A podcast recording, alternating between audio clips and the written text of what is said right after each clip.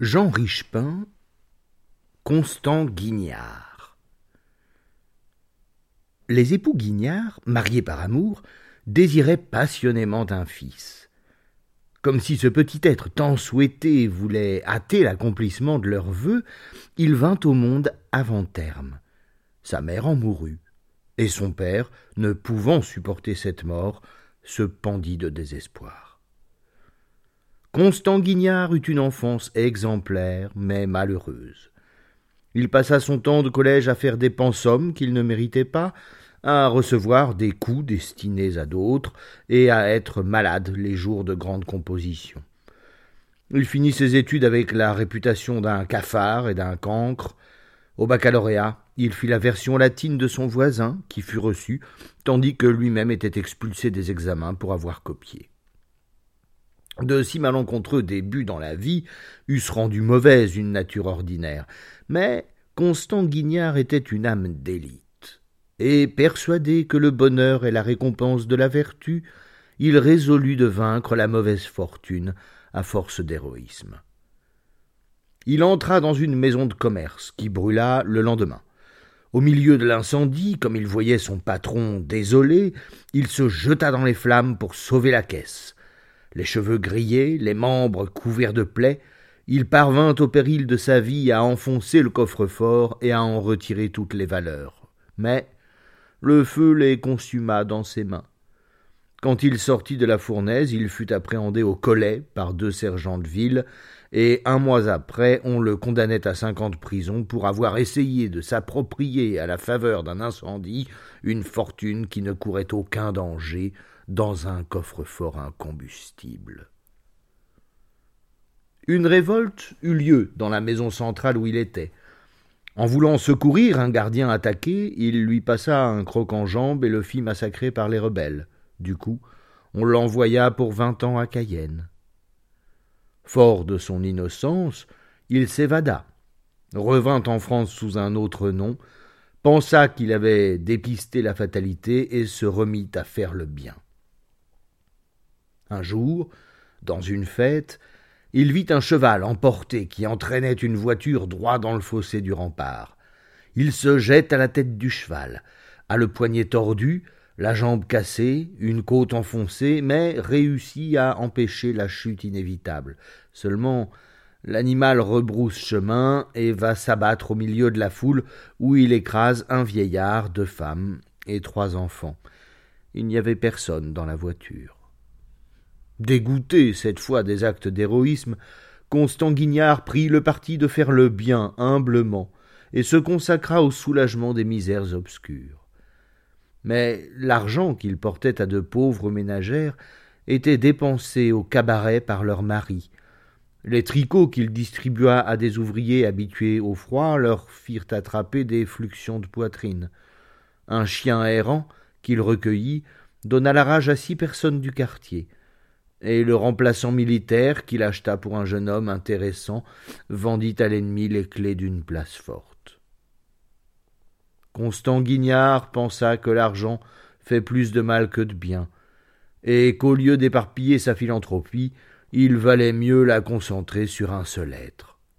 Il adopta donc une jeune orpheline qui n'était point belle, mais qui était douée des qualités les plus rares et qu'il éleva avec toutes les tendresses d'un père. Hélas. Il fut si bon, si dévoué, si aimable pour elle qu'un soir elle se jeta à ses pieds et lui confessa qu'elle l'aimait.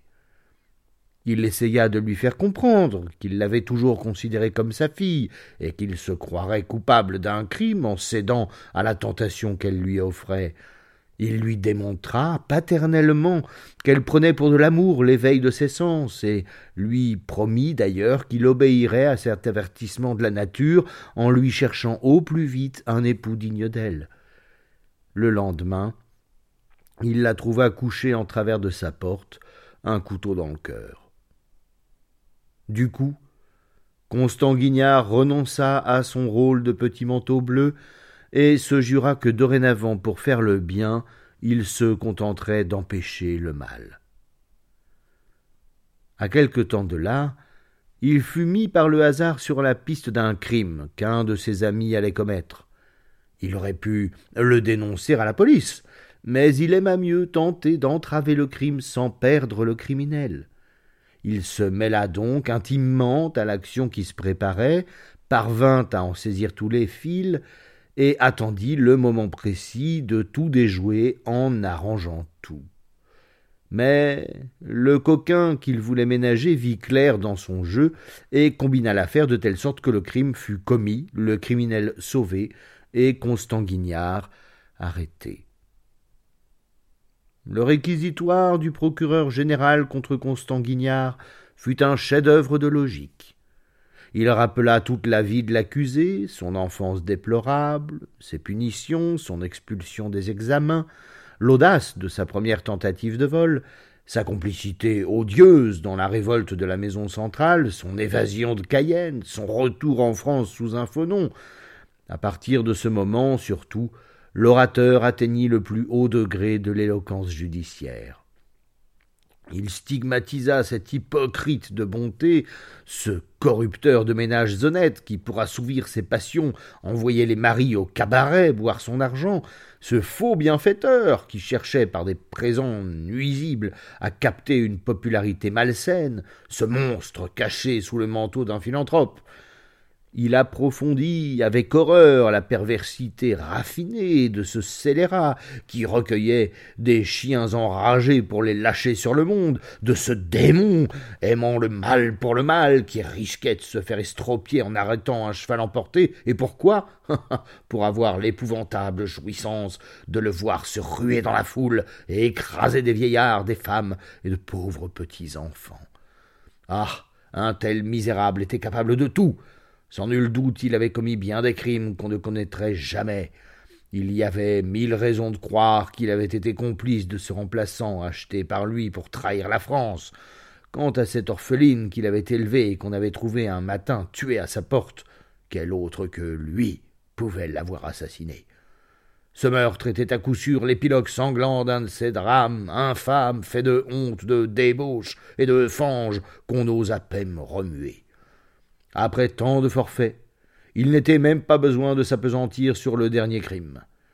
Ici, malgré les dénégations impudentes de l'accusé, il y avait évidence absolue. Il fallait donc condamner cet homme avec toutes les rigueurs de la loi. On punissait justement et on ne saurait trop punir. On avait affaire non seulement à un grand criminel, mais à un de ces génies du crime, à un de ces monstres de malice et d'hypocrisie qui font presque douter de la vertu et désespérer de l'humanité. Devant un pareil réquisitoire, l'avocat de Constant Guignard ne pouvait plaider que la folie. Il le fit de son mieux, parla de cas pathologiques, disserta savamment sur la névrose du mal, représenta son client comme un monomane irresponsable, comme une sorte de papavoine inconscient, et conclut en disant que de telles anomalies se traitaient à Charenton plutôt que sur la place de la Roquette. Constant Guignard fut condamné à mort à l'unanimité. Des hommes vertueux, que la haine du crime rendait féroces, furent transportés de joie et crièrent bravo. La mort de Constant Guignard fut comme son enfance, exemplaire mais malheureuse. Il monta sur l'échafaud sans peur et sans pause, la figure tranquille comme sa conscience, avec une sérénité de martyr que tout le monde prit pour une atonie de brute. Au moment suprême, sachant que le bourreau était pauvre et père de famille, il lui annonça doucement qu'il lui avait légué toute sa fortune, si bien que l'exécuteur, ému, s'y reprit à trois fois pour couper le cou de son bienfaiteur. Trois mois plus tard, un ami de Constant Guignard apprit en revenant d'un lointain voyage la triste fin de cet honnête homme dont il connaissait seul les mérites. Pour réparer autant qu'il le pouvait l'injustice du sort, il acheta une concession à perpétuité, commanda une belle tombe en marbre et écrivit une épitaphe pour son ami. Il mourut le lendemain d'un coup de sang. Néanmoins, les frais ayant été payés d'avance, le guillotiné eut son sépulcre. Mais l'ouvrier chargé de graver l'épitaphe prit sur lui de corriger une lettre mal formée sur le manuscrit, et le pauvre homme de bien, méconnu pendant sa vie, gît dans la mort avec cette épitaphe à perpétuité. Si gît Constant Guignard, homme de rien.